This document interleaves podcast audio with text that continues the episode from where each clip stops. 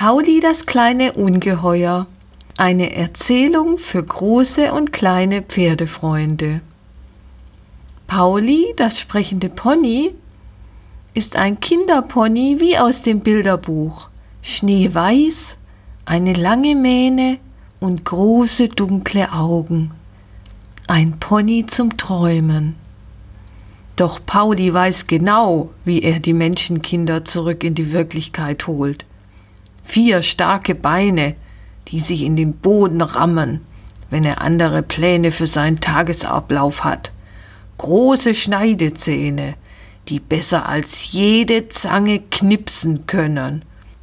Und Bocksprünge, die auch den größten Träumer auf den Boden der Tatsachen bringen.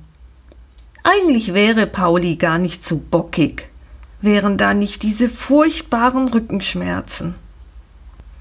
Kapitel 1 Das Turnier Die Startglocke ertönte.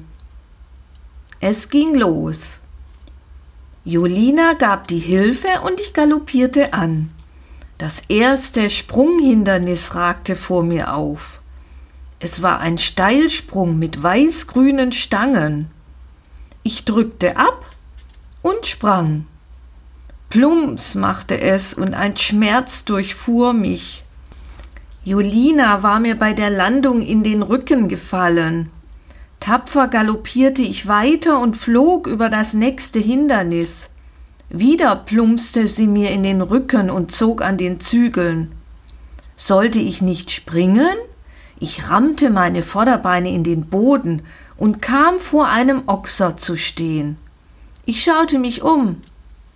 Und jetzt? Du blöder Bock! schrie Julina und haute mir mit der Gerte auf die Gruppe. Sie versuchte mich zu wenden, um erneut das Hindernis anzureiten. Was denn nun? Ich war verwirrt. Mein rechtes Vorderbein tat weh, weil ich an einer Hindernisstange hängen geblieben war. Mein Rücken schmerzte von Julinas Plumpsen wieder spürte ich den Gärtenschlag auf meiner Gruppe. Ich entschloss mich, das zu tun, was wir Pferde in einer Notsituation immer machen. Ich flüchtete vor der Menge, den Schmerzen, den Hindernissen und vor allem dem Menschen auf meinem Rücken. Ich galoppierte los und bockte, was das Zeug hielt. Dabei musste ich immer wieder vor den Hindernissen ausweichen so schlug ich Haken wie ein Hase. Irgendwann machte es Wumms, und mein Rücken fühlte sich frei und leicht an. Ich galoppierte noch eine kleine Runde und blieb dann stehen. Ich schaute mich um. Vier Menschen kamen von verschiedenen Seiten auf mich zu. Julina humpelte zum Ausgang. Ihr Vater packte mich grob am Zügel. Ich schnappte nach seinem Arm. Er schlug mir auf mein Maul und zog mich hinter sich her. Widerstrebend folgte ich ihm auf den Pferdehänger. Wir rufen den Metzger an, sagte Jolinas Vater. Er nahm sein Handy aus der Tasche und tippte eine Nummer ein. Hallo? Ja, hier Steenbergen. Ich habe ein Pony, das muss sofort vom Hof. Julina riss die Augen auf. Es ist mir egal, ob und wie viel Sie dafür zahlen. Hauptsache, der Gaul ist weg. Herr Steenbergen gab dem Pferdemetzger seine Adresse durch. Papa, nein, rief Julina. Du bist ruhig, fuhr Herr Steenbergen sie an. Ich hab von Anfang an gesagt, so ein Pony ist nichts für dich.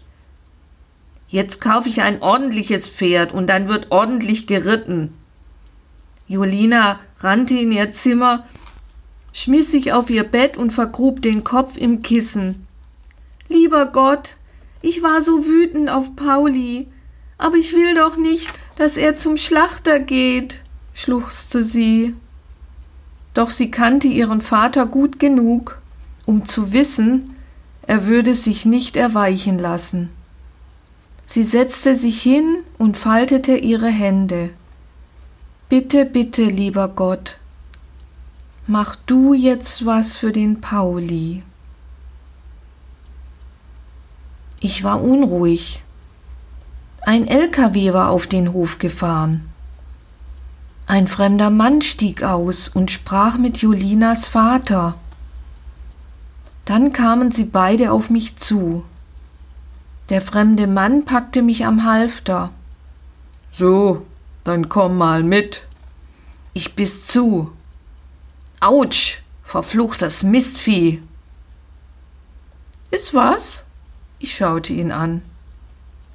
Hier haben Sie einen Strick. Damit geht's besser. Herr Steenbergen drückte dem Metzger meinen schönen pinkfarbenen Fürstrick in die Hand. Er klinkte ihn in mein Halfter und wir verließen die Wiese. Vor dem LKW blieb ich stehen. Der Wagen stank. Ich konnte Angst und Stress von anderen Pferden riechen. Auf einmal schlug Herr Steenbergen mir mit voller Kraft auf meine Gruppe. Du gehst jetzt da drauf! schrie er. Erschrocken machte ich einen Satz auf die Laderampe. Der Metzger zog mich weiter und schon war ich angebunden. Die Tür ging zu. Es war dunkel. Durch die schmutzigen Fenster drang nur wenig Licht. Ich wieherte. Lass mich raus. Lass mich raus. Keine Antwort. Der LKW setzte sich in Bewegung. Ich schwitzte. Irgendwann fuhren wir über holperigen Boden. Ich wieherte erneut. Es antworteten mir mehrere Stimmen. Hey Leute, holt mich hier raus, rief ich. Dann hörte ich Menschenstimmen. Ich hoffe,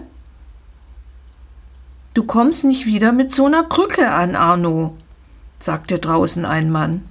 Du wirst dich freuen, antwortete der Metzger. Die Türe öffnete sich und zwei Männer starrten mich an. Hab ich zu viel versprochen? meinte der Metzger.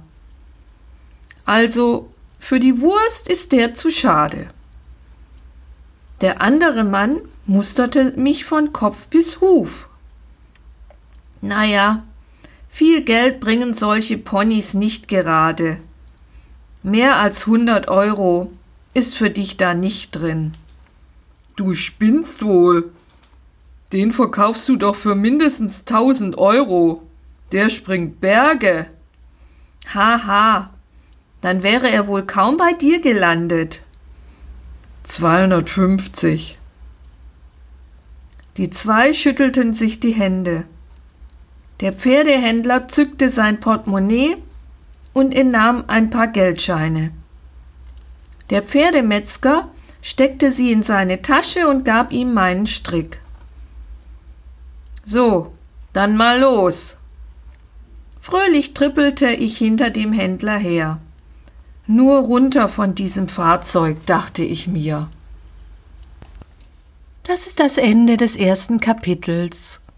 Im nächsten Podcast erfährst du dann, was Pauli bei dem Pferdehändler alles erlebt. Bis dahin. Hihihi.